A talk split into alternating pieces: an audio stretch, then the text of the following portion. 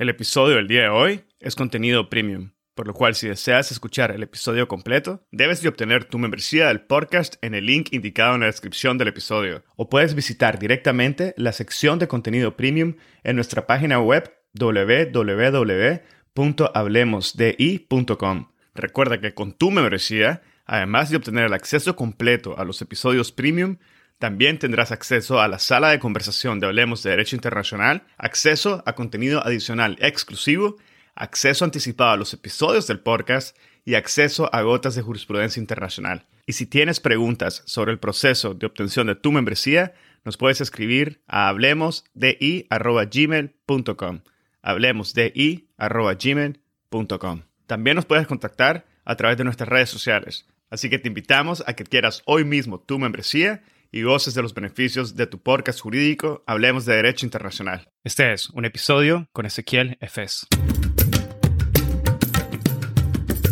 Bienvenidos a Hablemos de Derecho Internacional. Mi nombre es Edgardo Sobanes, abogado y consultor jurídico internacional. En cada episodio tenemos a un invitado o invitada especial que nos inspira y comparte sus conocimientos y visión única sobre distintos temas jurídicos y políticos de relevancia mundial.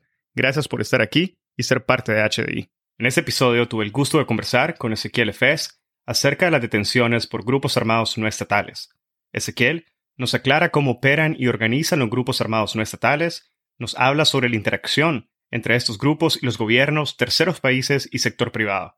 Nos explica de forma detallada el estado y la aplicabilidad del derecho internacional contemporáneo sobre las detenciones por grupos armados no estatales. Comparte sus valoraciones personales sobre el porqué de las detenciones y la base legal de la valoración, practicidad y efectividad de su regulación y muchos temas más. Ezequiel Efes es doctor en Derecho Internacional por la Universidad de Leiden, es LLM en Derecho Internacional Humanitario y Derechos Humanos por la Academia de Ginebra de Derecho Internacional Humanitario y Derechos Humanos y abogado por la Universidad de Buenos Aires. Actualmente es investigador visitante en la Universidad de Georgetown y trabaja como asesor jurídico senior de Geneva Call, una ONG humanitaria que promueve el respeto del derecho internacional humanitario y a los derechos humanos por parte de actores armados en zonas de conflicto.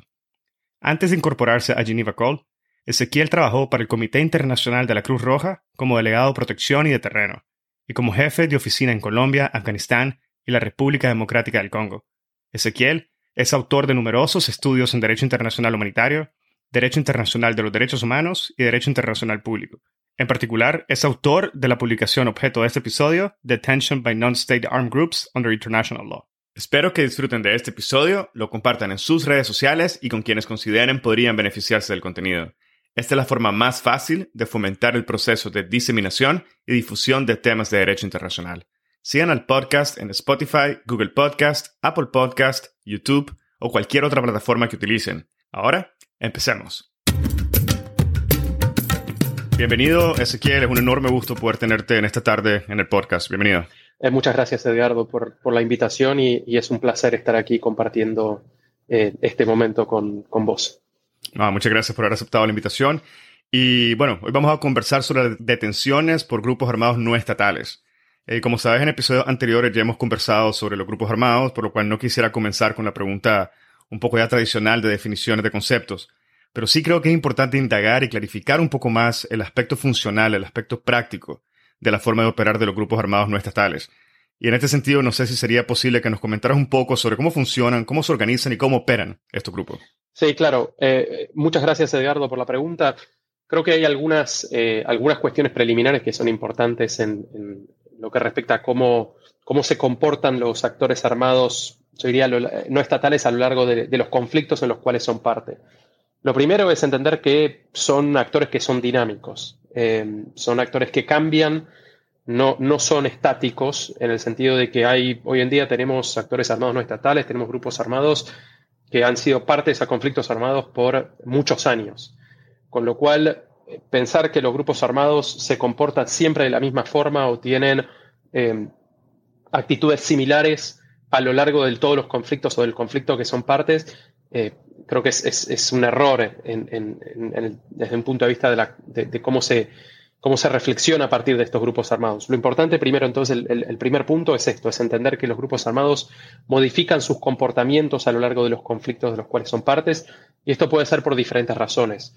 Puede ser porque por ejemplo, los grupos armados, por ejemplo, el, comandante, él o la comandante del grupo armado que ha tomado determinadas decisiones eh, es eh, arrestado o arrestada, entonces hay un nuevo comandante o una nueva comandante que toma decisiones que son distintas a las que tomaba el anterior o la anterior. Entonces, digo, eh, o también puede, puede pasar de que un grupo armado se divide en dos por tensiones internas, entonces esos dos grupos armados, hay un grupo armado, una facción que pasa a representar al primer grupo armado, otra que pasa a ser una facción disidente que toma posiciones distintas a la que tomaba el, el, primer grupo del cual estos dos movimientos se formaron. Eh, también puede ser que los grupos armados, bueno, obviamente cambian por, por, la relación que tienen con los diferentes actores. O sea, eh, los grupos armados no son actores que, que, operen de forma aislada. Tienen interacciones con, eh, por ejemplo, con, con actores locales, con comunidades locales, con terceros estados, con organizaciones internacionales puede pasar que esas interacciones influyan en la forma en la cual los grupos armados eh, operen eh, eh, a lo largo de un conflicto. Entonces, es posible, por ejemplo, digo, si uno piensa en un caso práctico, las Fuerzas Armadas Revolucionarias de Colombia, Ejército del Pueblo, las FARC, no las disidentes que, vemos hoy en día, pero las FARC que firmaron la paz en el 2016, se crearon en los años 60. Si uno piensa, fueron parte a, varios conflictos armados en Colombia por más de, por casi 50 años. Entonces, pensar de que la FARC en los 60, 70 u 80 eran las mismas que firmaron las paz en el 2016 es, eh, es, es un error.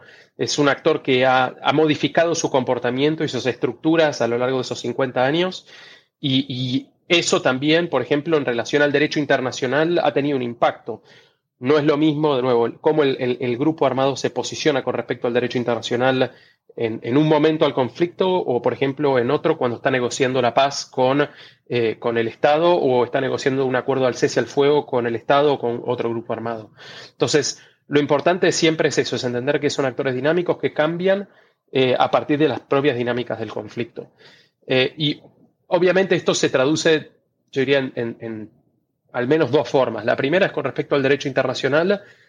Eh, ¿Por qué? Porque un grupo armado puede tener una, una, respuesta, una perspectiva con respecto al derecho internacional en un momento del conflicto y una distinta en otro momento del conflicto. Entonces puede pasar de que un momento en el conflicto el grupo armado decida eh, utilizar y reclutar menores en el conflicto por, por una, un X motivo eh, y en otro momento decida prohibir la utilización y el reclutamiento de menores. ¿Por qué? Por otro motivo y otro, eh, digo, otra razón, porque por ejemplo está negociando un acuerdo de paz.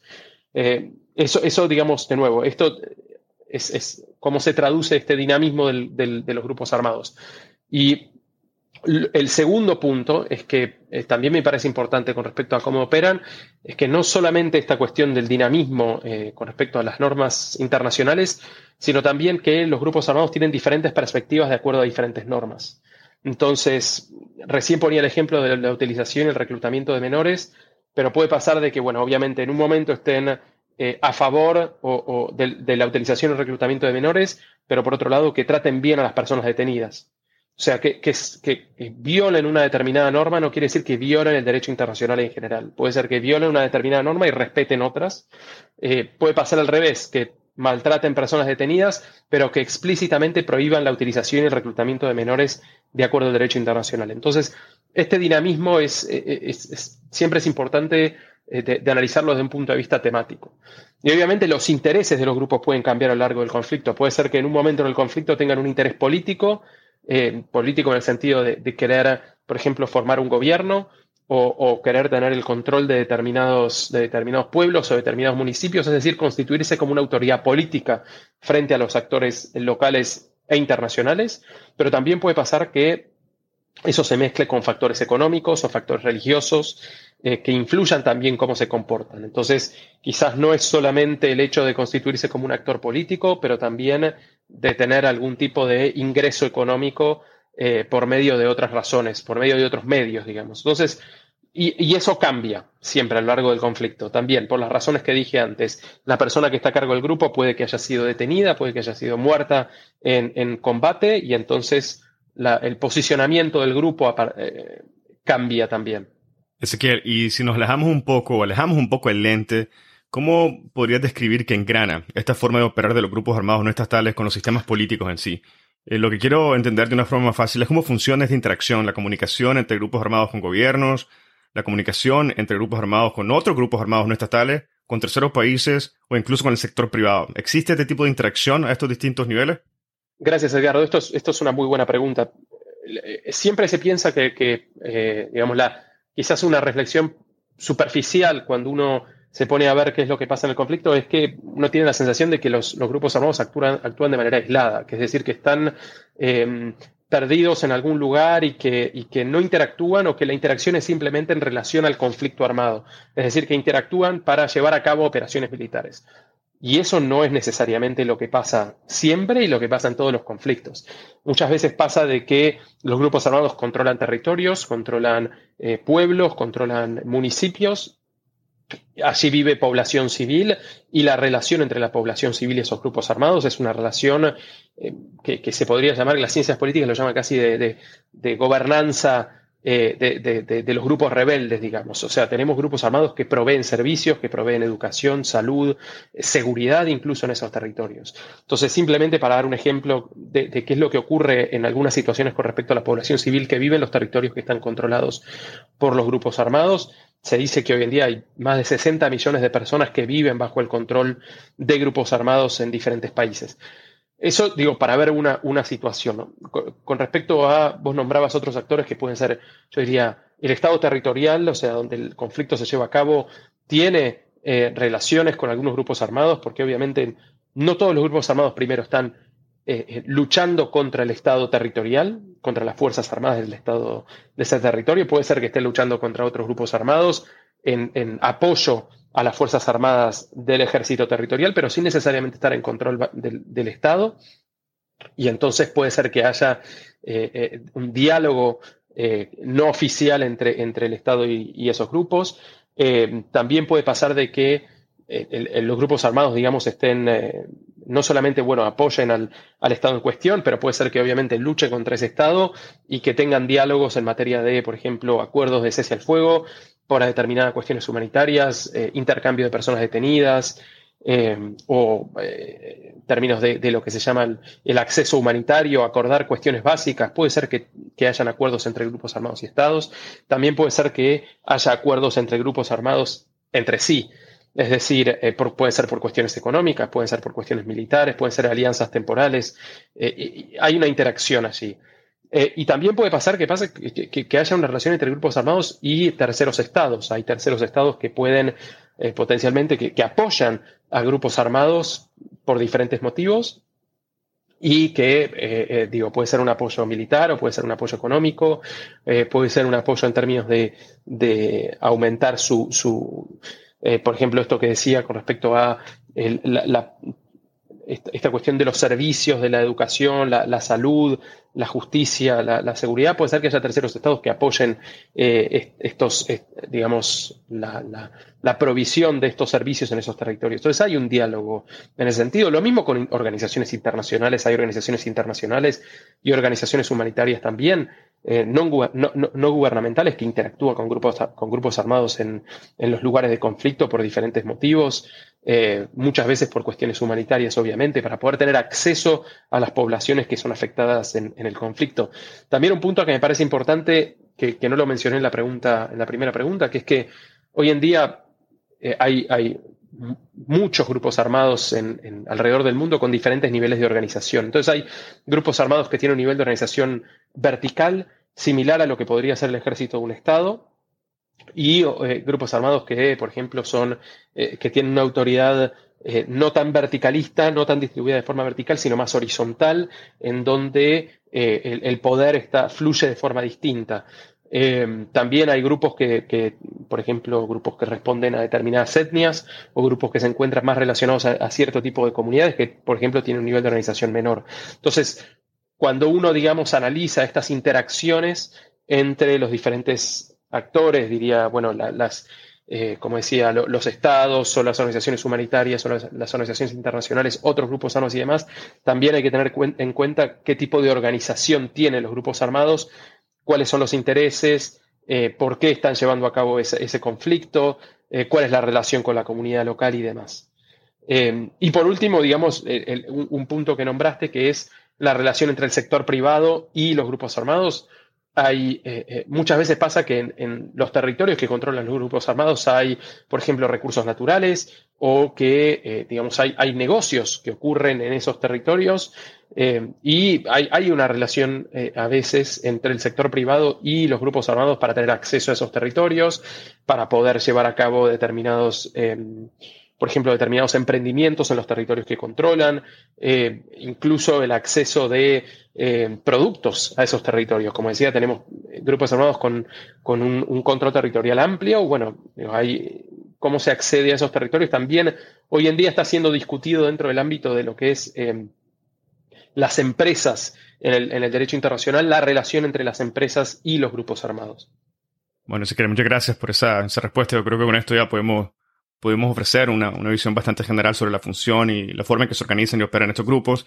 Y con esto quisiera pasar a hablar eh, sobre tu libro, que se titula La detención de grupos armados no estatales bajo el derecho internacional. Y pedirte, sí, antes que nada, que nos comentes eh, de forma un tanto general el contenido y el alcance del libro, y después podemos ir retomando algunos de los elementos y temas para conversarlos en detalle. Eh, muchas gracias por, por, la pregunta. Bueno, el alcance, digamos, el, en forma general, el contenido y el alcance del libro eh, creo que eh, capaz, eh, para mí lo importante es que han, habido algunas motivaciones que han derivado en, la escritura de este libro, que ha sido mi tesis de doctorado en, la Universidad de Leiden. Hay algunas cosas que motivaron, digamos, la escritura de ese libro. El primero es, obviamente, bueno, que alrededor del mundo hay muchos grupos armados que detienen individuos y detienen individuos por diferentes razones y diferentes tipos, de, diferentes categorías de individuos. O sea, detienen individuos, por ejemplo, detienen personas civiles que viven en los territorios que controlan porque violaron eh, normas de derecho penal que el mismo grupo ha adoptado. Detienen a propios miembros del grupo armado porque por ejemplo, violaron normas disciplinarias o los códigos de conducta del grupo armado, eh, detienen fuerzas armadas enemigas, que pueden ser fuerzas armadas del Estado o fuerzas de otros grupos armados. Entonces, la pregunta que, se me vino a la cabeza, obviamente, es, bueno, eh, ¿cuál es la regulación jurídica de esto, ¿no? y, de estas detenciones? Em, entonces, el, libro lo que tiene, digamos, eh, es, una combinación entre un análisis práctico, es decir, ver por qué los grupos detienen y qué categorías de personas detienen, con un análisis jurídico de, bueno, cuál es el derecho que regula estas detenciones, eh, si es que hay un derecho que regula estas detenciones, si es el derecho internacional, qué ramas del derecho internacional regulan estas detenciones y el, libro tiene, bueno, eh, varios capítulos que, tratan, digamos, eh, empieza con, bueno, con una introducción en, la que se, en, donde se describen los motivos por los cuales estoy analizando este tema. Un primer capítulo que lo que hace es presenta un análisis sobre, sobre la personalidad jurídica de los grupos armados, porque si el, derecho, si, el libro trata sobre el derecho internacional y los grupos armados, el primer punto de partida me parecía e, era situar a los grupos armados en este derecho internacional, cuáles son las obligaciones que tienen, por qué, eh, cómo se consideran, son sujetos de derecho internacional o no y demás. Digo, es tener esas discusiones. Y en el primer capítulo también lo que hago es presentar una tipología de grupos armados. Así como dije antes de que hay diferentes tipos de grupos armados, algunos con una, con una organización más vertical, otros con una organización más horizontal. Eh, me parecía importante si, si si vamos a ver cómo se aplica el derecho internacional a los grupos armados, entender que hay diferentes tipos de grupos armados y que el derecho internacional se puede aplicar de forma distinta a diferentes tipos de grupos. Entonces, presento una tipología y, a partir de ahí, bueno, ya el, segundo capítulo ya específicamente con respecto a la aplicación del derecho internacional, el derecho internacional humanitario, el derecho internacional de los derechos humanos. El, siguiente capítulo eh, trata sobre las discusiones relativas a eh, a, la autoridad jurídica que pueden potencialmente tener los grupos armados para detener personas. Y el cuarto capítulo trae casos de estudio en base a esta tipología y que son eh, un grupo eh, armado no estatal de, que se encuentra en Siria, un grupo armado no estatal, bueno, la FARC en Colombia y un, un, grupo armado no estatal en la República Democrática del Congo.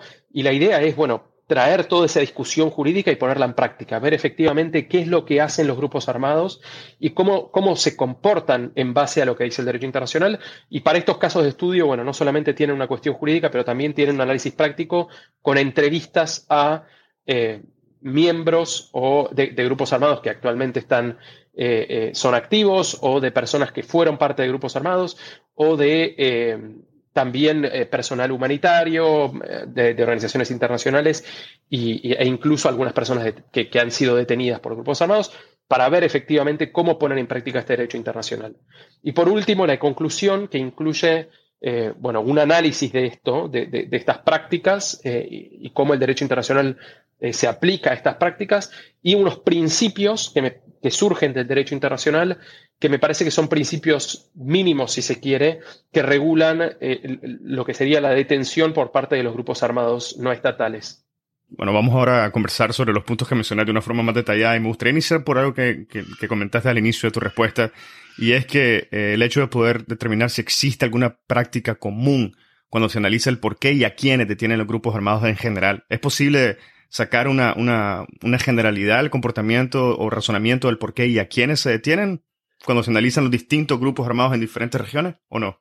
Eh, a ver, me parece que la primera generalidad, si se quiere, es que los grupos armados cuando detienen individuos hay una, digamos, los grupos, voy a hacer un comentario eh, genérico, pero digo, ellos creen de que tienen un, fundamento para detener a, los, a, los, a, estos individuos. No es que detienen al azar, no es que detienen eh, porque sí. Digo, piensan que tienen un fundamento. Entonces, cuando a veces pasa que detienen fuerzas armadas enemigas, piensan que tienen un fundamento y ese puede ser para, por ejemplo, para prevenir que esas fuerzas armadas participen en el conflicto contra ellos o para incluso criminalizar el comportamiento de las fuerzas armadas enemigas.